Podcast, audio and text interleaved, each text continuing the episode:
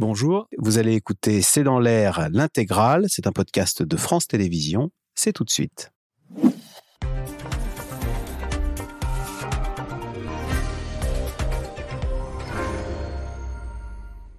Bonsoir à toutes et à tous et bienvenue dans C'est dans l'air.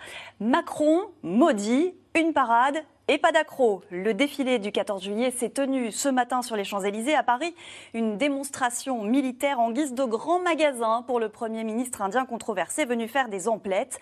La France vend ses armes et fourbit les siennes. Comme un symbole, une nouvelle loi de programmation militaire ambitieuse a été adoptée hier. Pourquoi faire? Quelle est la stratégie de notre pays? Quelles sont les principales menaces et les nouveaux dangers? Sur qui la France peut-elle compter? Armée française, sommes-nous prêts? C'est le thème de cette émission. Nous attendons évidemment vos questions et réactions en direct par SMS, Internet et les réseaux sociaux pour alimenter nos discussions. Et avec nous ce soir, Pascal Boniface.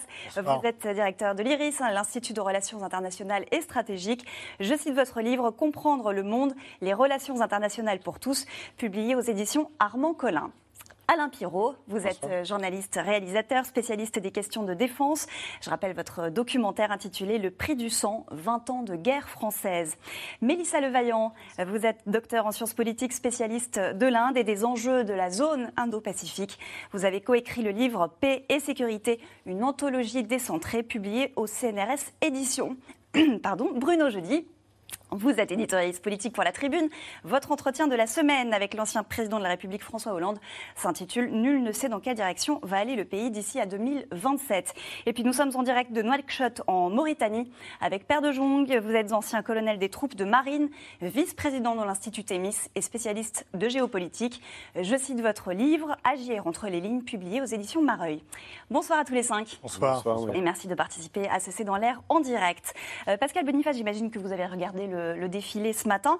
Euh, vous y avez vu une démonstration de puissance nécessaire ou un exercice euh, viriliste euh, désuet et coûteux? C'est un exercice traditionnel. C'est un traditionnel. Alors je sais qu'il y a des voix qui disent il n'y a que dans les dictatures qu'un défilé militaire. Enfin, apparemment, les Français apprécient. Ils apprécient en direct sur place où des gens viennent de très loin et très tôt pour y assister. Et toutes les chaînes qui retransmettent ont, font des records d'audience. Donc les gens aiment bien ce défilé. Bon, effectivement, c'est une manifestation de lien entre entre la patrie et son armée. C'est pas du tout euh, le soutien à un putsch militaire ou à une armée de putschistes, pas du tout. Et en fait, c'est quelque chose qui est extrêmement populaire extrêmement populaire. D'une part pour les militaires qui se voient reconnaître, leurs familles sont là, ils demandent ce qu'on vienne les voir, ils sont très fiers de défiler devant les autorités et devant les Français. Et les Français, une fois de plus, soit directement, soit par l'intermédiaire de la télévision, se massent pour regarder le défilé. J'y étais ce matin, je peux vous le confirmer. Effectivement, vous, avez euh, défilé, Bruno, jeudi, j'ai appris ça en préparant l'émission. Oui, oui, pour euh, d'abord euh, comme conscrit, mais surtout j'étais journaliste et c'était le dernier défilé des conscrits en 98 et, et du coup, voilà, je suis suis allé sur cette euh, avenue euh, et je confirme qu'il y a beaucoup de gens et, les, et le public, il y a beaucoup de ferveur en fait. On l'entend, c'est assez, assez incroyable. Donc un attachement, mais c'est normal. Hein, 80, à peu près 8 Français sur 10 sont attachés, 10 se disent attachés euh, à l'armée. C'est les études d'opinion et ça a même plutôt remonté en fait. Et donc il n'y a pas de surprise à ça, même si il y a quelques voix critiques, notamment les, écologistes. Père de Jong, vous nous confirmez effectivement, les, les, sondages le montrent régulièrement. Les Français sont attachés à l'armée. C'est un moment moment important, euh, selon vous, ce, défilé? Alors plus qu'important en fait, hein, parce que vous savez, c'est le seul moment de l'année où cette armée se montre, elle est fière de ce qu'elle est, fière de son État, mais en même temps, vous savez, le métier militaire est un métier extrêmement difficile, en général plutôt mal payé, avec une, des astreintes extrêmement fortes. Ce que je veux dire, c'est que c'est un moment, si vous voulez, de, calme et un moment apaisé, dans lequel l'armée est fière de montrer ce qu'elle est. Elle a besoin, une armée a besoin, si vous voulez, de voir que son chef, donc le chef de l'État, l'observe, la regarde et est fier d'elle. Et c'est ça qui est très important. Donc encore une fois, c'est vrai que le débat autour autour d'un défilé ou non, qui date depuis assez longtemps, si vous voulez, je pense qu'il n'a vraiment pas de sens, parce qu'il y aurait une rupture réelle, si, on l'annulait, il y aurait une, rupture réelle entre la population, le peuple français simplement et son armée, et ça, je pense que c'est vraiment plus dangereux que de, que de le faire. Alain Pirot, un défilé militaire, il doit aussi refléter l'actualité et il doit aussi apporter des messages. Quels étaient les messages ce matin euh, qui ont été transmis à travers le matériel choisi pour défiler ou les militaires qui ont été honorés?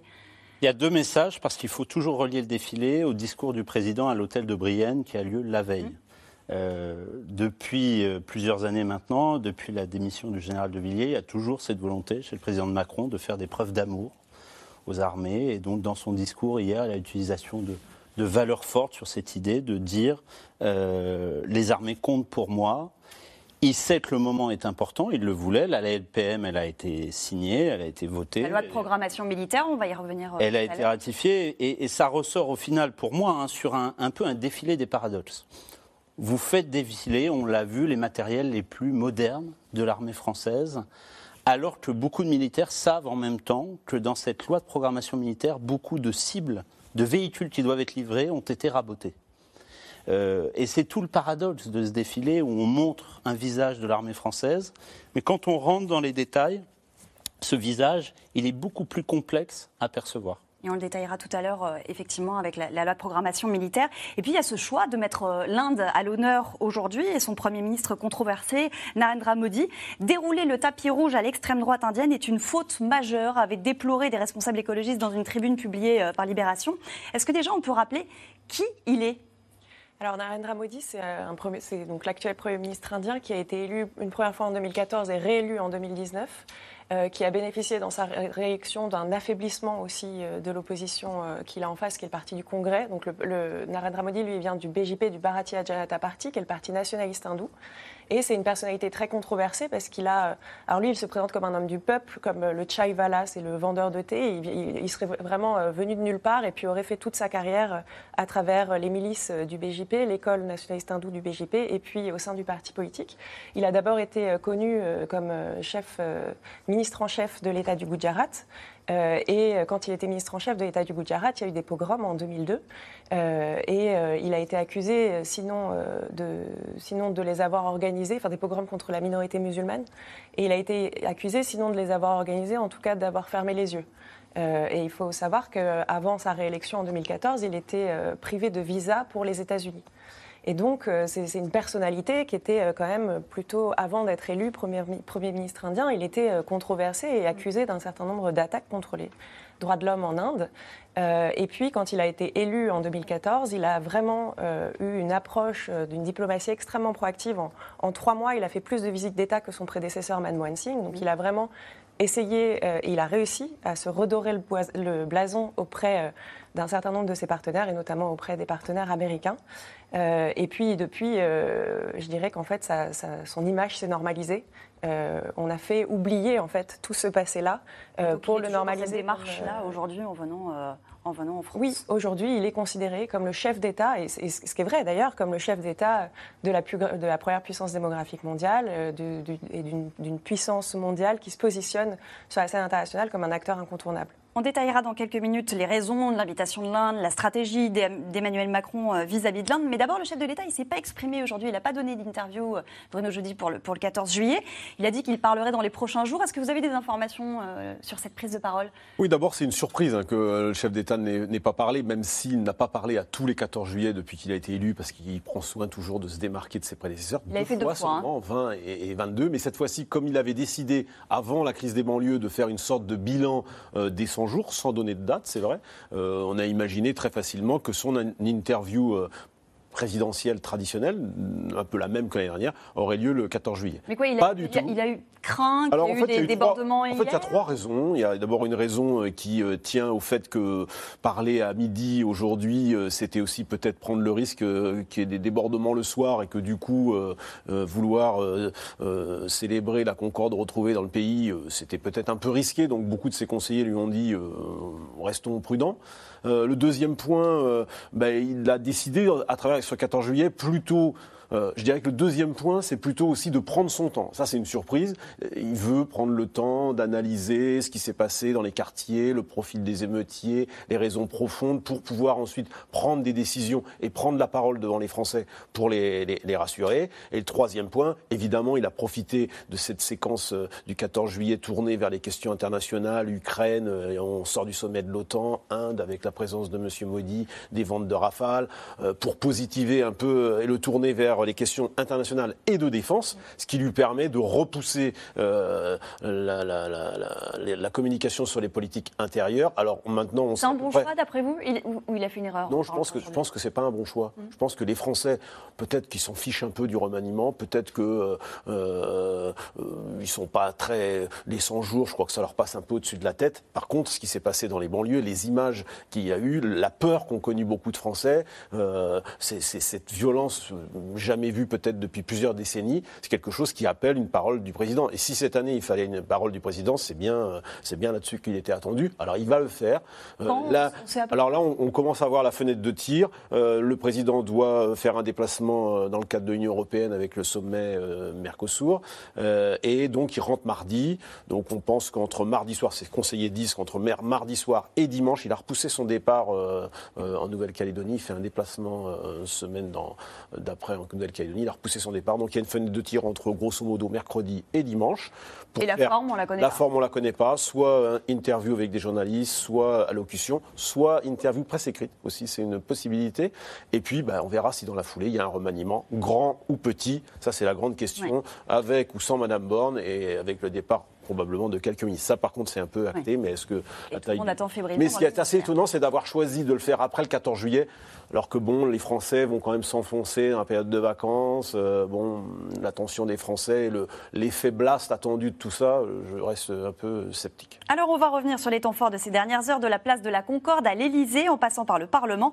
La France montre ses muscles, fait du commerce et lance le rajeunissement de son armée. Mathieu Lignot avec Diane Cacciarella et Michel Bouly. Franche poignée de main et accolade entre Emmanuel Macron et Narendra Modi.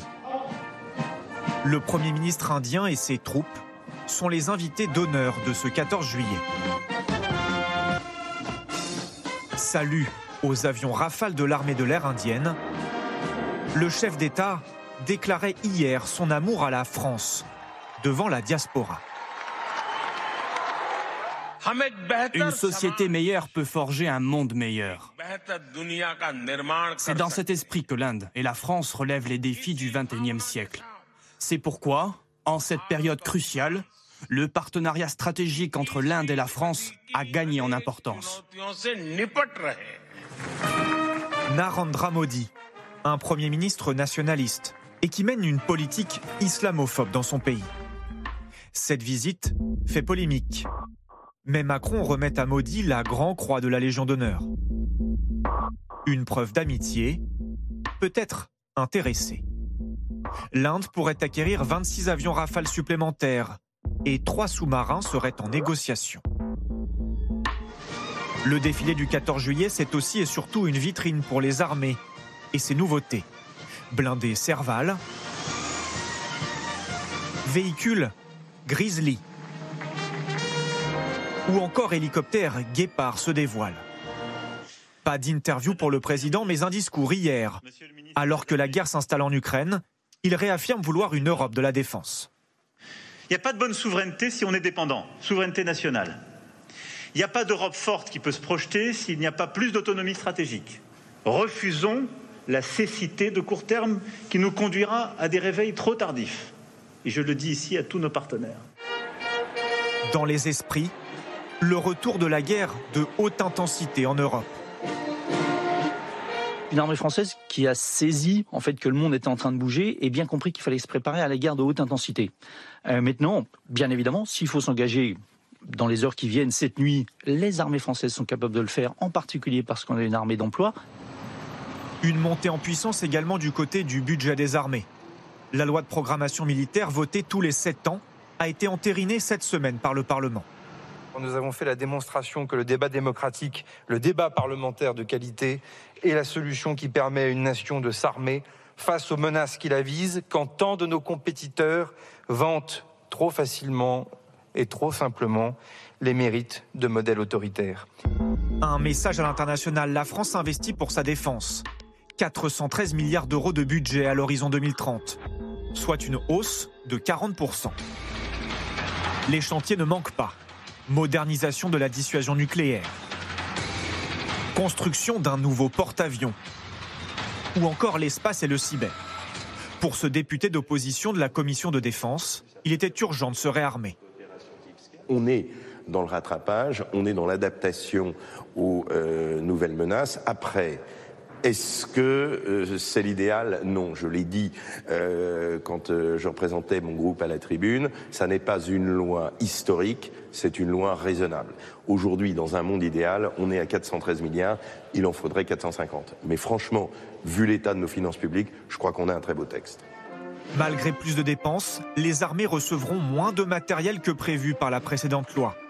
Le gouvernement dit privilégier la performance de son armement au détriment de sa quantité, c'est-à-dire moins de blindés, de frégates et d'avions Rafale pour les armées.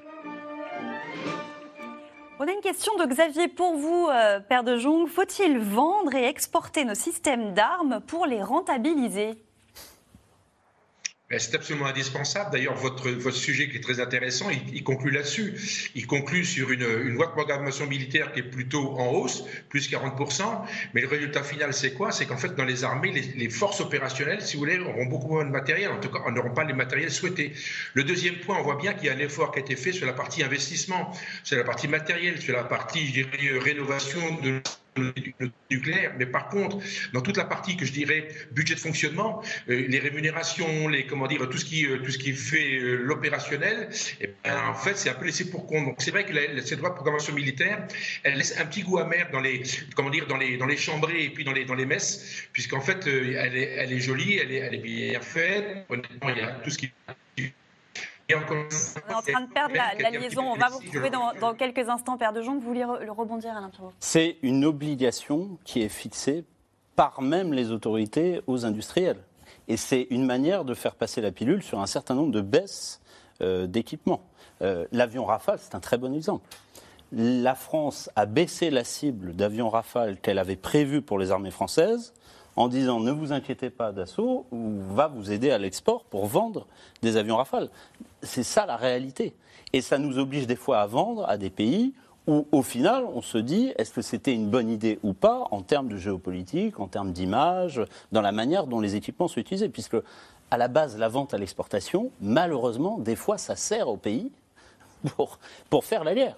À qui est-ce qu'on vend le plus aujourd'hui? On va regarder une carte. je crois que c'est l'Égypte, Inde, Qatar, Arabie Saoudite. En termes de rafale, vous voulez dire euh, Non, en termes, euh, sur, les armes aujourd'hui en général, les, 2021. L'Égypte a représenté une part importante des ventes d'équipements ces dernières années. Et ça a amené un questionnement sur la manière dont les Égyptiens les utilisaient sur un certain nombre d'opérations antiterroristes. Donc c'est ça la problématique aujourd'hui, c'est à quel point on s'attache à avoir une souveraineté. Le président parle de souveraineté à l'hôtel de Brienne et d'indépendance. Euh, évidemment qu'on ne peut pas acheter que pour les armées françaises parce que ça demanderait une débauche de moyens inimaginable. Mais on est toujours sur cette ligne de crête entre la souveraineté, vendre à l'export, ce qui nous pose un problème en termes de souveraineté. En fait, la taille de l'armée française ne suffirait pas à satisfaire l'industrie nationale. Donc, si on veut avoir une industrie d'armement indépendante, ce qui est la règle depuis la Ve République, on est obligé d'exporter. Sinon, les industriels n'auraient pas un marché suffisant. Alors, pour exporter, il y a deux impératifs. Ne pas exporter un éventuel ennemi. C'est pour ça qu'il y a des commissions interministérielles pour savoir quel est le pays à qui on peut sans risque ou pas. Et puis ensuite, bah, on ne peut pas exporter que vers des démocraties. Et donc, il y a le débat éternel, effectivement, euh, parmi les acheteurs euh, d'armes bah, il y a des pays qui ont un bilan en termes de droits de l'homme qui n'est pas fameux. Mm. Euh, et bah, en fait, le, la réelle politique conduit à protester mollement, très très très mollement, et puis chercher quand même les marchés, parce que le choix est est-ce que l'on veut une industrie euh, française d'armement indépendante? Oui. Donc, eh ben, on est obligé d'exporter, et on est obligé d'exporter à des pays qui ne sont pas tous membres de l'Union européenne. Mm. Mais dans, juste un point quand même, dans un pays qui est qui a connu une forte désindustrialisation, euh, qui a une balance commerciale catastrophique. Euh, c'est difficile aussi de se priver d'une telle chance d'avoir une, une, industrie militaire euh, plutôt euh, en bonne forme la France va devenir la troisième puissance, euh, je crois, le troisième pays euh, euh, exportateur, mondial, mais largement derrière les États-Unis et la Russie. La Russie est deuxième, et la, Russie, va sans doute continuer un peu à baisser peut-être. donc pour la France, c'est devenu un atout fondamental pour l'industrie pour euh, la balance commerciale, ça ne permet pas de la rééquilibrer, loin de là. Mais sans euh, les activités militaires industrielles, ce serait encore plus catastrophique. Mmh. Euh, un autre chiffre, ce sont les ventes d'armes qui ont grimpé de 93% entre les périodes 2013-2017 et 2018-2022. Je crois qu'on a retrouvé Père de Jong. On a l'impression d'une accélération mondiale à l'armement, d'une course à l'échalote. Ben, indéniablement, il y a des zones de crise qui augmentent. La première, c'est évidemment l'Ukraine, puisqu'on n'a pas prononcé le mot depuis à peu près 20 minutes. là, on est en plein dedans. Ben, c'est central. Je veux dire, la guerre en Ukraine, elle, prédétermine des choix budgétaires, des choix de, taille, de format, d'engagement des armées. Et puis, vous avez quand même également la situation en mer de Chine et la situation euh, autour, de la, autour de Taïwan qui pose problème. Donc, on a ces deux zones d'action, et encore, il y en a bien d'autres, mais ces deux zones potentielles, ces deux zones de crise ben, prédéterminent, si vous voulez, des choix budgétaires. Et encore une fois, on voit bien la loi de programmation militaire qu'il y a une orientation sur les grands espaces, sur les grands larges, avec un effort sur la marine et tout ce qui est transport aérien, mais également euh, dans le domaine, si vous voulez, des, actions à mener, des, actions à mener, je dirais, dans le domaine de la, recherche de renseignement. Encore une fois, ces deux zones font qu'il y a un, il y a un marché de l'armement qui est en plein, qui est extrêmement dynamique, et les marchés, les marchés d'Asie du Sud-Est et les marchés du Moyen-Orient sont des marchés extrêmement acheteurs. Euh, et l'Inde est donc venue euh, aujourd'hui acheter euh, des rafales, Mélissa Lavaillant. C'est la raison de l'invitation de, l'Inde aujourd'hui? Alors, ce n'est pas la seule et unique raison. alors, il y a eu cette annonce de la confirmation de l'achat de 26 rafales marines et sans doute aussi de l'achat de trois sous-marins Scorpion. Et puis, il y a des, des projets aussi de co-développement de moteurs d'avions et d'hélicoptères. Euh, donc il y a cette dimension euh, d'armement, mais ça va. Je crois que la visite de Narendra Modi en France va bien au-delà euh, de cette relation d'armement. Il Narendra Modi vient fêter le 25, enfin, les 25 ans du partenariat stratégique entre la France et l'Inde, et c'est vraiment un partenariat qui s'est construit depuis 1998 dans le domaine de la sécurité et de la défense sur tout le spectre possible qu'une coopération de défense peut avoir. Donc dans le domaine du spatial, dans le domaine du nucléaire, dans le domaine de du, maritime, dans le domaine de l'aérien, euh, dans le domaine du partage de renseignements, de la sécurité maritime, etc. Donc c'est vraiment euh, la, visite de Narendra Modi vient euh, aussi ancrer, enfin faire une, un espèce de point d'étape après pour ces 25 ans. Et là, l'enjeu, c'est de se projeter aussi sur les 25 prochaines années entre la France et l'Inde, et notamment du fait du contexte actuel, des enjeux enfin, très convergents entre la France et l'Inde en Indo-Pacifique, l'inquiétude que la France et l'Inde partagent à l'égard de la montée en puissance de la Chine, mhm. et aussi euh, le, dans le discours du président Macron, il, mentionnait ce, terme d'autonomie stratégique.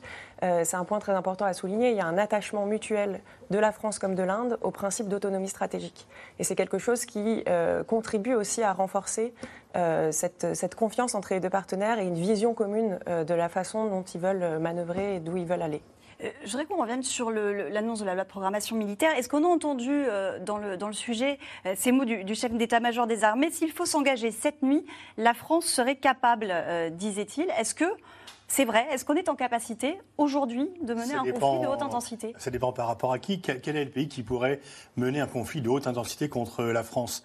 La Russie est quand même enquistée en Ukraine. On ne voit pas les États-Unis nous attaquer. Donc oui, la, la France, c'est toujours le même débat. Euh, les, les responsables militaires pensent que c'est jamais assez parce qu'il faut tout prévoir. Mais l'armée française a quand même une réputation de qualité, d'efficacité. Elle est euh, habituée au combat, etc. Donc oui, l'armée française, elle est prête. Ça veut dire quoi? Les militaires râlent trop et finalement sont pas si mal lotis Oui, bien sûr. C'est qu'en fait, bah, on ne verra jamais un chef major de la dire ce budget est génial. Il va toujours dire il est raisonnable, mais un peu mieux, un peu plus euh, serait quand même préférable. Il y, a, deux. Moi, ça fait près de 40 ans que je travaille sur les budgets militaires. Je n'ai jamais entendu un chef major féliciter le pouvoir politique d'un si beau budget. Il y a toujours, il faut toujours un peu plus parce qu'il y a bah, encore le choc psychologique de l'effondrement de juin 40. L'armée, c'est quand même peu sur le, le climat intellectuel en France. France, il y a toujours la peur de ne pas être prêt, effectivement, par rapport à une surprise stratégique. Et donc, il y a toujours cette crainte-là.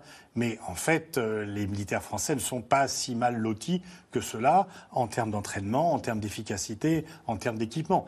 Tout dépend, euh, ils n'ont qu'à se comparer aux autres qui se comparent à l'armée allemande, à quelle autre armée européenne? À part les Britanniques, il n'y a pas une autre armée européenne qui puisse être comparée à l'armée française. Et si on fait une comparaison mondiale, bah, il n'y en a pas des, beaucoup non plus. Quoi. Donc euh, voilà, quand je me vois, je me désole, quand je me compare, je me construis. Vous êtes d'accord, Alain Parce que, en fait, il y a deux, deux voies chez les militaires. Vous avez ceux qui considèrent qu'effectivement, on ne peut pas se plaindre, 413 milliards, on ne l'a jamais eu, euh, c'est plus d'un tiers par rapport à celle d'avant, et c'est très bien. Mais il y a ceux aussi qui vous disent que la montagne de la remise en état de cette armée, compte tenu de 30 ans de coûts budgétaires, elle est tellement haute, avec tellement de domaines divers qui s'ajoutent au fur et à mesure. Parce qu'on ne parlait pas du cyber il y a 10 ans, on ne parlait pas de la place de l'espace comme elle est aujourd'hui. Et donc, en fait, à chaque année qui va passer dans cette loi de programmation militaire, puisqu'on parle jusqu'à une prévision 2030, vous allez rajouter des choses en fonction des conflits, des menaces. Ce que vous nous dites, pour, pour qu'on comprenne bien, c'est qu'on rattrape un énorme retard, on n'anticipe pas et on progresse pas, c'est ça que vous On rattrape les dividendes de la paix. Euh, Il n'y a jamais eu de dividendes de la paix les, dépenses militaires ont faiblement baissé. Les effectifs ont été coupés. Oui, mais parce qu'il n'y avait plus une, armée soviétique euh, en face. Euh, et donc, euh, les pays occidentaux ont diminué leurs dépenses militaires entre 90 et 2000. Et à partir de 2000, ça remonte. Les dépenses militaires étaient de 720 milliards de dollars en 90, 740 en 2000. Elles sont aujourd'hui au niveau global de 2200 milliards. Elles ont triplé. Les dépenses militaires mondiales ont triplé en 20 ans. Et donc, euh, ça augmente de partout. Mais en, France, euh, sans remonter très très loin, la campagne présidentielle de 2017, où il y avait beaucoup de débats, il y avait eu un gros débat autour de la défense, autour du budget militaire. À l'époque, c'était on doit revenir aux 2%. C'était le grand euh, débat lancé par Fillon. Macron s'était aussi aligné sur, ce, sur cet objectif. Et d'ailleurs, ça, le, le, le, début du mandat euh, est assez désastreux parce que euh, Emmanuel Macron attend un peu pour lancer la réflexion sur comment augmenter, comment travailler la loi de programmation militaire. Ça conduit au, au désaccord avec le général Pierre de Villiers, qui était le, chef d'état-major et qui euh, démissionnera avec euh, grand fracas. Euh, mais ce qu'il faut voir, c'est qu'aujourd'hui, les 2%, on les a atteints et on va les dépasser. Donc ça va tout à fait dans le sens de ce que dit, je vais dans le sens un peu de ce que dit Pascal Boniface, à savoir qu'en France, il y a rattrapage, mais il y a aussi, maintenant, on est bien loin, le, 2% il n'y a, pas de secteur, voilà. a pas de Donc l'argent afflue à nouveau quand même dans le secteur militaire. Aucun secteur ministériel n'a été aussi bien traité que la défense. Aucun. Plus 40%, quoi. Ni la justice, ni l'intérieur, ni l'éducation, ni les hôpitaux, etc. Et d'ailleurs, l'annonce de l'enveloppe de 413 milliards par le président de la, de la République à l'automne 2020, enfin, en 2022, avait fait à l'époque un peu euh, sursauter parce que c'était, euh, on, on, on, a demandé aux Français de faire des efforts pour les retraites et tout, et ça avait un peu, ça s'était télescopé, et ça avait eu un effet, bon, évidemment, là, c'est sur euh, 7 ans. Une somme qu'il faut étaler sur 7 ans. On va redemander son avis pardon, à, à, Père de Jonge, justement. Est-ce que l'armée se, se, se, plaint Et finalement, est-ce que les militaires français sont, sont pas si mal lotis que ça, selon vous? Ben, indéniablement, comme le dit, comme viennent de le dire vos, correspondants, enfin vos intervenants, c'est que c'est une armée qui est opérationnelle, une armée qui, a des capacités extrêmement fortes et qui sait, et qui sait encore une fois, c'est des rares armées européennes qui peut faire la guerre demain matin, comme le dit le chef d'état-major. Ça, c'est le premier point. Le deuxième point, si vous voulez, encore une fois, la lecture d'une loi de programmation militaire, elle est double. Soit vous voyez la partie investissement, soit vous voyez la partie fonctionnement. Dans la partie investissement, encore une fois, Pascal Boniface est, parfaitement clair sur le sujet. On voit bien qu'il y a une augmentation, comment dire, de la dotation, dit. Le problème, c'est qu'il y a eu des coûts de matériel, ça coûte extrêmement cher. Développer l'espace, le nucléaire, faire un porte-avions, il y a des coûts phénoménaux. Ce qui veut dire qu'en fait, cet investissement qui est, fait par l'État français, qui est absolument nécessaire, il se fait malheureusement au détriment souvent du fonctionnement. C'est un exemple sur les rémunérations le nombre de véhicules, sur un exemple sur les effectifs. Les effectifs n'ont pas bougé d'un homme, par exemple, sachant qu'il y a comme une guerre en Ukraine qui démontre, si quelque part, une forme de adaptation absolument indispensable. Donc c'est ça le cœur du sujet. Donc il y a une satisfaction, mais elle est mitigée. En fait, les besoins augmentent, parce que comme vous l'avez dit, il y a des secteurs qui n'existaient pas, le cyber notamment, il faut faire un effort. Et surtout, c'est que le coût technologique des matériels a explosé. C'est que le coût d'un avion aujourd'hui et le coût d'un avion il y a 20 ou 30 ans, ce n'est pas le même. Donc le fait, si on veut suivre le rythme par rapport aux autres pays, il y a une explosion des coûts technologiques des équipements militaires. Et donc, bah, aujourd'hui, pour avoir le même nombre d'équipements, il faut dépenser 10, 15 fois plus qu'auparavant. Et c'est ça qui fait une tension sur les budgets. Alain Pirot. Bon, je ne suis pas totalement d'accord sur la lecture des dividendes de la paix. Je pense, et c'est ce qu'on a dit au début, que la lecture d'une LPM est très complexe. Vous prenez 413 milliards, 400 milliards, puisqu'en réalité, les 13 milliards qu'on ajoute, c'est sur de la vente de fréquences et de l'immobilier. Sur ces 400 milliards, on sait qu'il y a 30 milliards qui vont être pris par l'inflation. Ce que disait Pascal Boniface sur le coût des matériels qui a augmenté compte tenu des matières premières.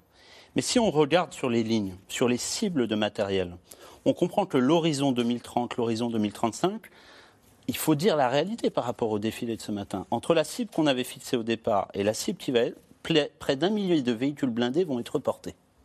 Ils vont être reportés après 2030. Reportés, ça veut dire qu'on va. On, va pas faire la livraison pour 2030. Et on le redit, une loi de proclamation militaire, il y a eu toute une bataille entre le Sénat et le ministère des Armées, c'est est-ce que c'est un plancher ou est-ce que c'est un plafond? Et cette bataille, vous avez eu le ministre d'ailleurs qui a dit à plusieurs reprises, pour rassurer les parlementaires, c'est plutôt un plancher. Mais au cabinet du Premier ministre, de la Première ministre, on était plutôt à dire c'est un plafond et on ne le dépassera pas. Et les arbitrages qui ont été faits au dernier moment ont montré que Elisabeth Borne a été très dure et qu'au final, alors je suis d'accord avec Pascal Boniface, vous ne trouverez jamais un chef d'état-major ou un chef militaire qui est, qui est content. Qui, qui, salue. Euh, Mais parce qu'au final, ils savent aussi les missions qu'on leur demande. Et les missions qu'ils ont eues depuis 20 ans sur un certain nombre de terrains euh, militaires ont été très complexes pas sur le matériel en lui-même, mais sur des questions de maintenance, de transport. Et ça, ces questions-là, vous les voyez jamais au 14 juillet. On les a vues un peu sur le transport euh, du matériel. Mais en réalité, et on le voit avec la guerre en Ukraine, c'est, et c'est la question que posait Pascal Boniface, c'est quel est l'ennemi pour la France demain? Il n'y a pas eu trop de débats hormis sur l'Indo-Pacifique. Et si on affronte cet ennemi, c'est comment on l'affronte? Avec quels moyens? Est-ce que c'est la dissuasion? On va mettre 30 milliards dedans et, ça coûte très cher Ou est-ce qu'on doit le faire avec des chars, des blindés? Et ce qu'on définit là, il faut bien le dire aussi, c'est ce qu'on peut donner ou ce qu'on a pu donner aux Ukrainiens au moment voulu, ce qui forge aussi notre position à travers le monde? Et ça, c'est compliqué. On a une question de Bertrand du Haut-Rhin qui nous dit l'armée attire-t-elle encore des recrues jeunes et sur la durée? Parce que c'est bien beau d'avoir des budgets, encore faut-il qu'il y ait des militaires euh, pour euh, aller sur le terrain. Et il y a clairement une crise des vocations aujourd'hui, Bruno Alors ah oui, c'est le paradoxe. En fait, euh, l'armée n'échappe pas finalement aussi au fait qu'il y ait moins de chômage et que ben, l'armée a des difficultés à recruter. Les projections pour 2023, c'est sans doute 2000 postes qui ne seront, pas, qui seront pas pourvus, 2000 recrutements qui ne seront pas pourvus. Sans doute aussi est-ce lié au fait, ça a été dit par Alain Pirot ou par le, militaire qui parle en duplex, euh, il y a aussi un problème de salaire, il y a aussi un problème, c'est-à-dire que le recrutement aujourd'hui à haut niveau, quand vous recrutez euh, euh, des spécialistes du cyber, des spécialistes du spatial, bah, c'est des, des, niveaux de, de, recrutement très élevés et dans le privé, ils auront des salaires plus, attractifs. et donc l'armée a cette difficulté. Alors le, le, le, défilé du 14 juillet comme aujourd'hui, c'est aussi fait pour créer des, des vocations. tout, tout ce qui, qui va autour de créer des vocations, le SNU par exemple aussi pour amener des jeunes vers l'armée, service national universel. C'est aussi ça. C'est-à-dire que l'armée, dans les années qui viennent, va sans doute avoir un problème pour euh, recruter parce que moins de chômage, donc euh, voilà, euh, le, niveau de salaire qui va beaucoup jouer, et puis aussi des jeunes qui peut-être d'abord s'engagent plus pour très très très longtemps. Hein. Et puis l'autre point, dernier point, c'est l'encadrement. Euh, bah, il faut plusieurs années pour faire des cadres euh, chez les militaires. Et il y a aussi un tassement, un problème aussi de, d'encadrement euh, dans l'armée. Ça va être l'un des grands défis de l'armée dans les années à venir. Père de Jong, vous nous confirmez ce, ce recrutement, cette crise des vocations? Au-delà de la crise de, vocation, c'est le problème de la fidélisation.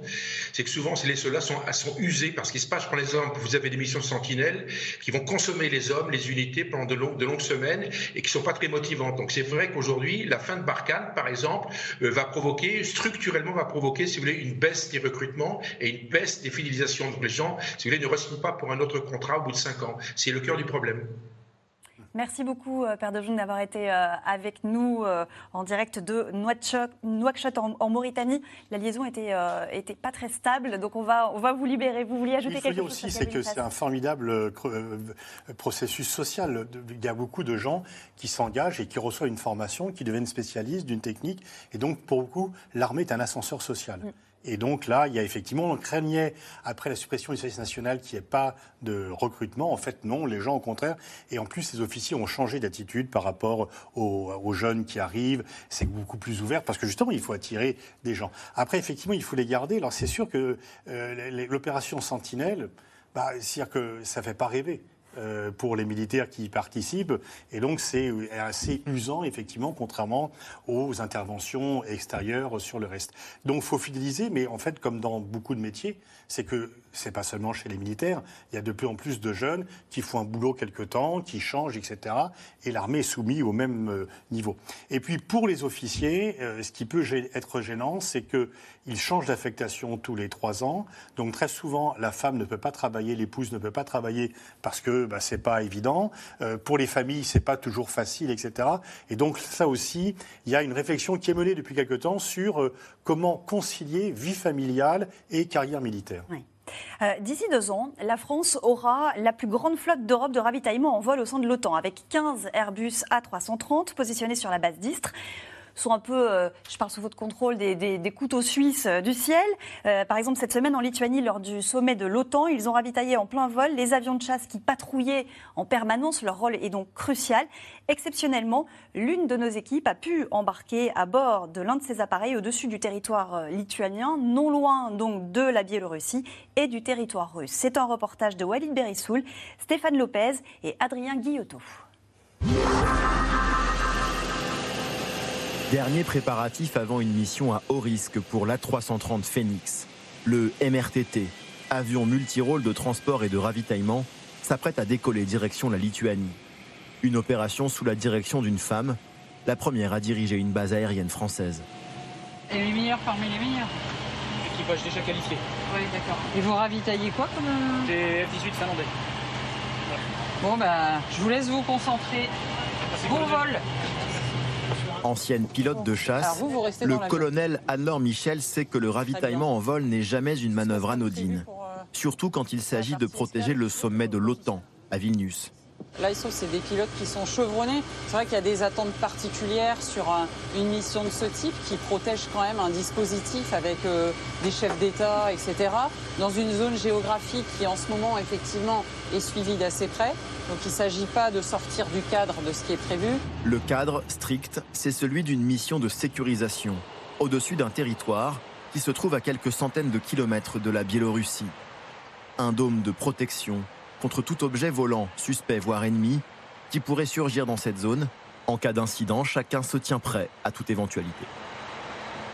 Il y a tout à fait une, une phraséologie, euh, des procédures employées euh, qui vont de la demande d'authentification jusqu'à l'étape finale qui peut être bien entendu la destruction de, l'ennemi si, le cas se, se présentait. Voilà. Là, on ronde, on va dire, c'est une zone un peu, pas de turbulence parce que le ciel est calme, mais... Non, c'est pas une zone de turbulence, mais il euh, faut rester vigilant. Voilà, une grande vigilance. Pendant que les 32 chefs d'État de l'OTAN font leurs photos de famille, à 7500 mètres au-dessus de leur tête, la 330 Phoenix se prépare à sa première manœuvre de ravitaillement. Et on sort les de, de ravitaillement en vol. Les receveurs sont attendus d'ici 15 minutes. Les receveurs, ce sont deux avions de chasse finlandais dernier pays entré dans l'OTAN. L'un d'entre eux tente de s'arrimer sur notre droite. Le problème, c'est qu'il a le nez allongé, ça fait des effets. Euh, le nez de F-18, ça fait des effets aéros. Bon, tu je fais un dernier contact, et puis après, je suis parti en virage. Pendant de longues minutes, plusieurs essais s'avèrent nécessaires.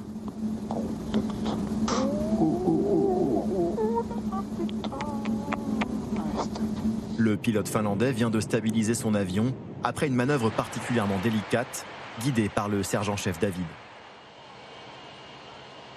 Lui, sa cible, elle est à peu près euh, de cette taille, et il doit venir mettre sa perche, euh, et le tout à 100 km/h à peu près. Il va prendre son pétrole, et après, quand il aura fini, euh, moi je vais l'autoriser à se déconnecter. S'il y a un des chasseurs qui ne peut pas faire sa mission parce qu'il n'est pas ravitaillé. Euh, bah, vous comprenez bien que, aisément que la, zone n'est plus protégée. C'est pour ça que dans ce genre de zone, on y met en général plusieurs ravitailleurs en vol et il y a plusieurs avions de chasse qui, se relaient de façon à maintenir une permanence de protection dans, dans cette zone aérienne. Après trois autres ravitaillements, la 330 Phoenix prend le chemin du retour. Mais entre deux orages, l'équipage gâte le ciel. Ah, je l'ai, il est derrière nous. Tu l'as? Ouais. Partie de cache-cache avec un rafale qui nous intercepte dans le cadre d'un exercice. Ils sont arrivés par en dessous euh, sans rien dire là. Il y en a un qui s'est placé euh, derrière nous et le deuxième qui est venu sur la droite. Et là, ils sont en train de nous faire un contact radio. Maintenir la vigilance même après 9h30 de vol et plus de 4500 km parcourus, non loin parfois des radars du Kremlin. Compte tenu de là où on était, est-ce que vous pensez qu'on nous a observés? Probablement. Je ne pourrais pas vous le dire, mais je pense que probablement. Nous ne sommes pas un avion furtif, nous n'avons rien caché. Voilà, nous sommes là exactement pour montrer qu'on est, là, qu'on est présent, qu'on existe. Et, euh, si, on nous a, vus, eh bien tant mieux. Tant mieux. Les MRTT, pièces maîtresses de la dissuasion française. Ce sont ces ravitailleurs qui pourraient voler aux côtés des avions de combat, dans le cas le plus extrême, celui d'un conflit nucléaire. Alain Pierrot, vous disiez pendant le sujet que c'était intéressant de voir ce reportage-là sur des unités d'émission finalement qu'on connaît assez peu et qui sont indispensables. Parce que ces avions-là, c'est votre capacité de se projeter à travers le monde. Et vous ne pouvez pas emmener d'avions de chasse sur un long voyage sans avoir ces avions qui accompagnent et qui vont faire le rechargement en vol 5, 6 fois. Et c'est une clé pour la manière d'un pays de se projeter et de peser sur la scène diplomatique pas toujours l'appareil qu'on met le plus en valeur au 14 juillet. Euh, ça fait bientôt un an et demi que la guerre a débuté en Ukraine, Bruno Jeudi. Ni les députés, ni les sénateurs ne se sont prononcés euh, sur les choix du chef de l'État. Faut-il que le Parlement s'exprime? Alors, c'est une caractéristique de, la France. Euh, le, président de la République, euh, chef d'État français, probablement l'un des rares dans les démocraties à pouvoir euh, projeter euh, comme ça euh, immédiatement des troupes françaises. On l'a vu avec François Hollande au moment de l'opération Serval. immédiatement, une décision avait été prise de, bloquer une colonne de djihadistes au Mali. Et là, le, soutien de, la France en termes de livraison d'armes, par exemple pour l'Ukraine, ne passe pas par un vote au Parlement c'est notre façon de fonctionner, qui évidemment appellerait sans doute un débat, peut-être pas immédiatement, puisque ça bloque aussi la décision, mais au moins dans un délai euh, raisonnable. Je pense que ce serait sans doute, euh, ça continue, contribuerait à apaiser, apaiser, aussi le débat. Mmh. Cela étant, sur cette question de l'Ukraine, ce qui est intéressant, c'est de voir d'abord, un, que le soutien au peuple ukrainien chez les Français reste élevé, même s'il fléchit un peu. On est passé grosso modo de 8 Français sur 10 à 7 Français sur 10. Et sur les livraisons d'armes, ça reste majoritaire chez les Français, mais c'est beaucoup plus serré et ça fléchit aussi. On est autour, selon les instituts, de 50, entre 52 et 56 de, de, Français qui soutiennent la livraison d'armes, comme vient de le, de le, faire le président de la République, puisque là, il a, il a décidé de la livraison. Mais le débat politique reste vif et il y a, on voit bien, c'est essentiellement les partis euh, extrémistes qui sont opposés à la livraison euh, d'armes. Et globalement. Cela m'apparaît irresponsable de prendre Marine cette Pen, décision, a indiqué Marine, Marine Le Pen, Pen il y a deux Jean-Luc jours. Mélenchon a toujours dit non, en tout cas, il voulait que ça passe par le Parlement. Globalement, ces formations politiques qui sont quand même, qui étaient plus ou moins russophiles avant le, début de, la guerre, ne sont pas à l'aise sur cette question et donc pas clair, pas à l'aise, pas clair à l'arrivée. Euh, Gray nous dit euh, l'armée française manquerait de moyens en cas de conflit. Est-ce alors une erreur de livrer justement des missiles Scalp à l'Ukraine? Ah, L'idée, c'est euh, en fait d'aider l'Ukraine à terminer la guerre le plus tôt possible pour négocier en position de force euh, par rapport à la Russie. C'est l'explication officielle de, cette aide. Je pense en fait euh, que derrière ce discours, les pays occidentaux, y compris les États-Unis, aident l'Ukraine. Et si après, la fin de l'été, la contre-offensive n'a pas donné tous les résultats nécessaires ou souhaités, on demandera aux Ukrainiens d'être un peu plus ouverts à la négociation parce que la guerre ne pourra pas durer très longtemps trop longtemps, notamment Biden n'a pas envie de rentrer en campagne électorale avec une guerre, euh, avec, et Trump qui n'arrêtera pas de l'embêter là-dessus. Donc pour l'instant, tout le monde est derrière l'Ukraine en disant c'est aux Ukrainiens de décider et peut-être que vers la fin de l'été, ouais. où il y aura un peu plus de pression. On a vu là pour la première fois quand même au sommet de l'OTAN, un ministre britannique par ailleurs a osé affronter Zelensky en disant nous on n'est pas Amazon, il faut quand même être un peu reconnaissant. Jusqu'ici, aucun chef d'État de gouvernement occidental n'avait osé critiquer Zelensky qui, à chaque fois, lui, peut se permettre d'houspiller les dirigeants occidentaux. Donc ça, ça, peut un peu changer. Juste pour revenir au, au côté présidentiel, c'est lié d'une part, nous sommes un pays nucléaire, donc il n'y a que le président, on ne va pas décider de l'utilisation de l'arme nucléaire. Sur la consultation du Parlement. Voilà, hein, sur la consultation du Parlement. Et par contre, c'est vrai que pour entrer dans un conflit, bah, on, il faut des fois aller vite. Euh, mais par contre, par rapport au consensus euh, en la matière, on pourrait dire qu'au bout d'un certain temps, comme aux États-Unis d'ailleurs, euh, au bout d'un certain temps, il peut y avoir un débat parlementaire. En même temps, le débat est dans le pays. On n'a pas arrêté de débattre euh, ici et un peu partout. de, donc, on peut dire quand même que le débat sur la diplomatie française, sur ses choix, ils sont là. Et d'ailleurs, on voit bien que les médias qui auparavant disaient oh la géopolitique, ça n'intéresse pas tellement les gens, se rendent compte que oui. La Syrie, le Mali avaient fait l'objet de, débats euh, au Parlement. Euh, sur le, terrain, la contre-offensive euh, n'avance pas si vite que ça. C'est ce qu'indiquait Kiev cet après-midi. Côté russe, le ministre Sergei Lavrov a, menacé les États-Unis et ses alliés de l'OTAN d'une confrontation armée. Est-ce que c'est une manière de répondre à Joe Biden qui a déclaré cette semaine que Vladimir Poutine avait déjà perdu la guerre? En tout cas, ce qui est certain, c'est que l'offensive prend, la contre-offensive prend beaucoup plus de temps et c'est pas forcément une surprise. On est sur une bataille de tranchées, sur un front extrêmement long, avec une digue euh, formée par les Russes qui a été euh, patiemment construite au fil des derniers mois.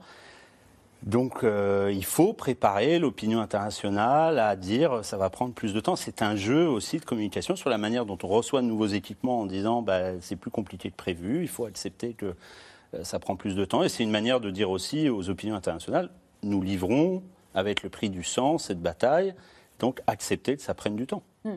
Mais euh, vous vous dites, fin d'été, on va atteindre à un moment donné une, bah, y a probablement une, étape. Il y a une question aussi internationale, c'est que nous, les Occidentaux, on est très fermement décidés à aider l'Ukraine. Dans le reste du monde, les gens disent nous, on veut la paix, et ces questions européennes, ce n'est pas notre problème. Et donc, euh, dans une configuration, et c'est là où le, rôle de l'Inde est effectivement central, c'est que tous les pays qui sont non occidentaux n'ont pas pris de sanctions contre la Russie, ne veulent pas sanctionner la Russie, et que dans le grand débat entre la Chine et les États-Unis, les Chinois, euh, je reviens de Chine, les Chinois avancent en disant nous, on est pour la paix, regardez, nous, on propose des plans de paix. S'il n'y a pas la paix, c'est à cause des États-Unis qui livrent des armes à l'Ukraine. Si les Américains cessaient de livrer des armes à l'Ukraine, il n'y aurait plus la guerre. Et tous les plans de paix qui ont été euh, euh, publiés, indonésiens, africains, brésiliens et chinois, disent toujours il faut la paix tout de suite, sans parler de la question territoriale. Mm. Alors que les Ukrainiens disent nous, tant qu'on n'a pas récupéré les territoires perdus non seulement depuis 2022, mais y compris depuis 2014, on ne fera pas, euh, on n'arrêtera pas la guerre. Mm. on parlait de l'Inde. L'Inde, justement, elle a quelle position aujourd'hui? Est-ce que c'est un allié de la Russie? Euh, non, non, c'est pas un allié de la Russie. C'est un État qui est extrêmement dépendant de la Russie euh, pour ses importations euh, de défense, parce qu'elle dépend encore à plus de 50% de matériel militaire russe. c'est un État qui dépend aussi de la Russie, enfin qui, dépend de la Russie pour l'importation d'hydrocarbures, et qui, enfin l'Inde, pour, l'Inde, c'est ce qui est très important, c'est de ne pas condamner directement la Russie pour pas prendre le risque que la Russie tombe directement dans le giron, enfin encore plus dans le giron chinois. Donc il y a aussi ce facteur chinois qui rentre en jeu. En revanche, donc c'est pour ces raisons que l'Inde n'a pas condamné directement euh, l'intervention russe en Ukraine. En revanche, on a vu quand même une inflexion progressive euh, du discours de Narendra Modi à ce sujet-là, avec des appels quand même réguliers à la paix, au respect de la souveraineté euh, des États, au respect de l'intégrité territoriale aussi des États. Euh, Narendra Modi parlait aussi euh, lors d'un dialogue quadrilatéral avec les États-Unis, le Japon et l'Australie. Euh, il, a, enfin, il a participé au communiqué conjoint qui mentionnait l'inquiétude par rapport à des puissances nucléaires qui ont recours à la guerre. Donc il, il, participe maintenant quand même à des communiqués conjoints avec des pays occidentaux qui montrent son inquiétude. Mais le rôle qu'il pourra jouer là-dedans, c'est pas très clair. Et sans doute, pour les Occidentaux, ce serait plus intéressant d'avoir la Russie, d'avoir l'Inde comme, comme liaison avec les Russes que d'avoir la Chine. Parce que si, si, les Chinois se positionnent demain comme euh, euh, partenaires, du, enfin comme les faiseurs de paix euh, en Europe, ça peut être, enfin ça va renforcer leur puissance sur le continent européen et c'est ce serait plutôt une option à éviter. On dit souvent que depuis le début de la guerre, les cartes, ce conflit a rebattu les cartes sur le plan géopolitique. Si on devait résumer, quels sont aujourd'hui les grands mouvements auxquels on assiste? Unité du monde occidental derrière les États-Unis, réaffirmation du leadership américain sur l'OTAN et sur les pays européens, et euh, division entre les Occidentaux et ce qu'on appelle le reste, tous les autres, tous ceux qui ne sont pas occidentaux, qui seront très différents, parce qu'il n'y a pas grand-chose à voir entre le Brésil, l'Inde, la Chine, mais tous les pays africains et tous ces pays se disent, ben nous, c'est votre guerre, quand nous on est en conflit, vous vous occupez pas de nous, et surtout dans les pays du Sud, il y a dire, en fait, tous ces milliards qui partent en Ukraine, on ne les a pas. Nous, on a des besoins, Haïti a des besoins, tous ces pays ont des besoins, et euh, tout l'argent va en Ukraine. Vous dites que c'est pour l'ordre international, non, c'est parce que c'est votre ennemi, la Russie. En fait, c'est parce que la domination occidentale du monde est remise en cause que vous faites la guerre, parce que le droit international, vous en tamponnez le reste du temps et vous ne vous en préoccupez pas beaucoup. Donc là, vous avez des doubles standards et c'est un langage assez commun sur lequel la Chine, effectivement, avance beaucoup. Ah, un mot sur cette zone donc indo-pacifique. D'abord, de quelle manière aujourd'hui la, France, euh, elle est présente dans cette zone? Alors pour la France, la zone Indo-Pacifique, c'est une zone, euh, c'est sa deuxième, enfin c'est 90% de sa zone économique exclusive, donc c'est des enjeux économiques énormes, et c'est une présence militaire euh, qui est réelle euh, du fait de ces territoires outre-mer. On n'en a pas parlé, mais la, loi de programmation militaire prévoit aussi 13 milliards d'euros d'investissement pour renforcer sa, capacité de projection et de présence dans les territoires outre-mer. Et en Indo-Pacifique, donc la, la, France a des forces de souveraineté en Nouvelle-Calédonie, en Polynésie française, à la Réunion. Elle a des bases aussi à Djibouti, aux Émirats arabes unis. Donc c'est vraiment la France militairement, elle est extrêmement présente dans l'Indo-Pacifique et euh, elle a des intérêts importants pour euh, défendre euh, la protection du droit, enfin défendre le droit international qui peut être menacé par des actions de la Chine notamment, pour défendre la liberté. les zones de tension qui existent dans cette zone indo-pacifique euh, Alors bien sûr, il y a la principale zone de tension euh, enfin, qui sont liées directement à la Chine, c'est le détroit de Taïwan euh, et puis la mer de Chine du Sud, où la Chine a des revendications territoriales. Et puis dans le détroit de Taïwan, la Chine essaye vraiment de faire de ce détroit une, une mer de Chine intérieure. Euh, du coup, en, essayant de s'opposer à des passages euh, libres et ouverts euh, de puissance extérieure. Donc, c'est assez inquiétant par rapport à la, liberté la défense de la liberté du droit de navigation.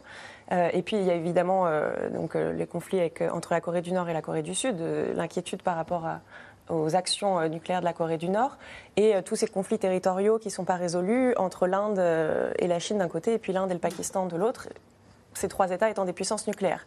Donc il y a énormément d'enjeux. À tous ces enjeux-là s'ajoutent aussi des enjeux euh, de sécurité maritime, euh, de menaces hybrides croissantes. Par exemple, le recours à des milices, euh, le recours par des États à des milices, par exemple de bateaux pêcheurs, pour, pour, pour faire des attaques ou pour faire du trafic de drogue. Donc il y a vraiment un, oh, énormément, voilà, énormément d'enjeux et fortement liés aux enjeux maritimes, évidemment, d'où le, terme d'Indo-Pacifique, cette liaison, ce, ce continuum sécuritaire entre l'océan Indien et l'océan Pacifique. L'armée de terre l'appelle COMA, une journée consacrée aux tests de technologie. Une équipe de C'est dans l'air a pu assister à un exercice grandeur nature où les militaires essayent toutes sortes de robots coordonnés euh, par des satellites. Une automatisation des forces qui peut aussi euh, susciter quelques inquiétudes. Vous allez le voir. Reportage Anne Maquignon, Laszlo Labert et Aurélie Saner. Il s'appelle Spot. Un chien robot robuste et agile, au service des militaires français. Ce jour-là, depuis ce véhicule blindé Griffon, l'armée teste des satellites pour coordonner ces drôles de quadrupèdes avec des drones. On scanne le terrain avec des drones et on voit un ennemi. On devine un ennemi, donc là ce sont les cubes rouges. Et là il est en train de l'identifier. Le colonel Thomas, engagé depuis 23 ans, supervise cette opération très délicate. Ah, ça apporte aux soldats de voir euh, de, l'autre côté de la colline, de voir, de voir plus loin, et ça l'aide dans ses prises de décision sur le terrain. Mais finalement, c'est un peu comme, euh, comme la voiture autonome, hein. c'est de pouvoir délester euh, le soldat de certaines actions qui pourraient être automatisées. Par exemple, un robot qui serait capable d'aller tout seul d'un point à un autre en évitant de manière autonome des obstacles, ça peut nous permettre de gagner du temps. Mais parfois, l'autonomie fait défaut. Quand Spot rencontre quelques brindilles d'herbe, le chien cyborg perd vite ses moyens. Donc les chiens, entre autres, dans leur euh, capacité de perception, ils sont équipés d'un leader qui est un laser. Et les herbes hautes, actuellement, euh, font euh, une obstruction à la détection de l'environnement pour le chien. Donc ça lui fait des réflexions comme s'il avait des murs et le comportement du chien peut avoir des, une attitude erratique. Cet exercice l'occasion de tester toute une panoplie de matériel. Des petits bijoux de technologie, développés par des sociétés civiles qui peuvent être utilisés en situation réelle, comme cet engin télécommandé. J'observe sur la caméra ce que j'ai envie de voir. Avant, on avait constaté que pour reconnaître une pièce ou un bâtiment, on mettait un chien ou le personnel qui partait avant. Donc là, on a les robots qui permettent de limiter les, dégâts et les pertes en, en vie humaine. Avant, les missions qui se faisaient en une heure, maintenant peuvent se faire en 15 minutes donc avec les drones et les robots. Au même moment sous cette tente. Ouais, vous me ferez un point quand il y aura franchissement de Lima Delta par euh, l'un des deux euh, robots terrestres. Ces hommes observent la situation, scrutent comment les soldats utilisent ces équipements sophistiqués sur le terrain, Un exercice grandeur nature pour améliorer leur équipement, avec dans toutes les têtes la guerre technologique qui se déroule actuellement en Ukraine. La guerre en Ukraine confirme en fin de compte l'importance des drones sur les champs de bataille. Pour les, pour les robots, c'est pas encore le cas, mais pour les drones, c'est une certitude. On a euh, l'emploi de drones de toute nature, des plus petits, des plus gros, des drones d'ailleurs venus du monde civil que les militaires prennent en main pour réaliser des missions. Il vous reste 8 minutes pour prendre liaison. Et le lieutenant-colonel Sébastien en a conscience la robotisation des forces n'est pas sans danger. Bah nous, le genre de risque, c'est que la machine décide de manière autonome à ouvrir le feu euh, sur un objectif, parce que nous, c'est bien l'humain, euh, par rapport à son analyse, euh, à ses choix, à sa sensibilité, qui va décider de détruire un objectif ou de neutraliser quelqu'un, pas une machine. Il faut que l'homme, avec sa sensibilité, puisse encore emporter les décisions, ne pas se faire déborder par les systèmes autonomes, ne pas se faire déborder par l'intelligence artificielle. L'armée de terre a même créé la section Vulcain, une unité spécialisée pour préparer l'arrivée de robots dans ces régiments d'ici 2030 et aider les soldats lors de missions périlleuses. On a entendu ces inquiétudes à la fin du reportage. On a une question euh, de téléspectateurs. La France envisage-t-elle d'utiliser des robots tueurs en cas de conflit? Quelle est la doctrine à ce sujet, Alain Pirot La doctrine, c'est que pour la France, un robot peut tuer, mais il faut qu'il y ait la main de l'homme et la décision de l'homme derrière. Donc vous n'aurez jamais de robot tueur autonome. Bien d'entendre, hein. l'humain euh, doit toujours décider. Donc vous pouvez avoir un fusil d'assaut sous un drone, mais on estimera que la décision doit être donnée par le pilote avec un certain nombre d'ordres euh, dans ce sens.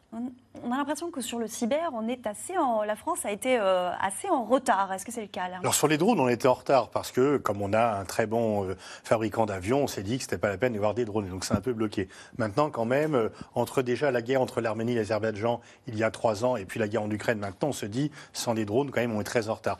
Sur le cyber, moins parce qu'on a quand même une formidable école de mathématiques, euh, il y a quand même une intelligence artificielle qui joue et on s'est dit quand même qu'il fallait, il y a quand même une prise de conscience et il y a eu le rapport de Cédric Villani lorsqu'il était parlementaire il y a maintenant euh, cinq ans euh, pour dire il faut, on ne peut pas être dépassé, y compris dans le domaine militaire, par rapport au progrès de l'intelligence artificielle parce que si on est déclassé, eh ben, voilà. Aujourd'hui, la force d'une armée, c'est pas le nombre de poitrines qu'il y a derrière les baïonnettes, comme auparavant, c'est la qualité technologique des équipements et l'intelligence artificielle est devenue une composante essentielle euh, de la puissance militaire. Euh, les sociétés civiles euh, développent de plus en plus de petits bijoux, on le voyait dans, dans le reportage. Est-ce qu'on sait inventer Est-ce qu'on est, est, qu'on est inventif en France?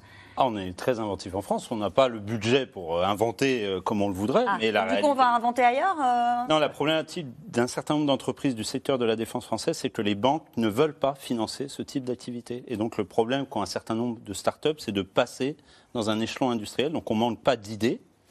Mais ces entreprises ont du mal à passer le cap. J'étais encore il y a pas très longtemps, il y a quelques mois au salon des forces spéciales.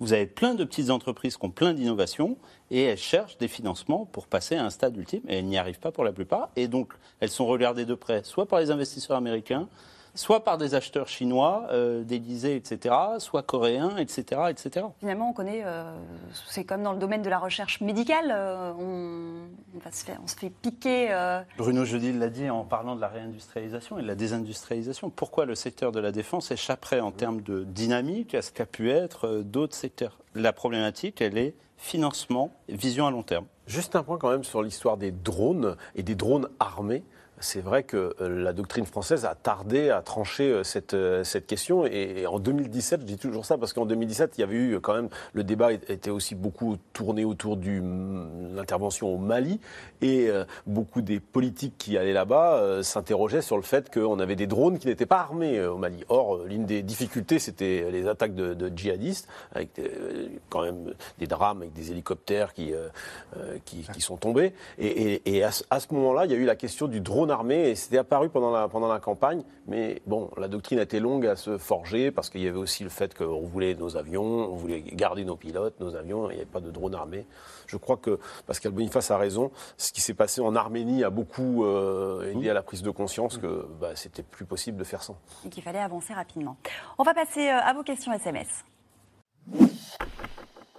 Merci d'avoir écouté C'est dans l'air. Comme vous le savez, vous pouvez désormais écouter l'intégrale, mais aussi l'invité ou vos questions à nos experts. Tous ces podcasts sont disponibles gratuitement sur toutes les plateformes de streaming audio. Et pour le replay vidéo, c'est sur France.tv, bien évidemment. À bientôt.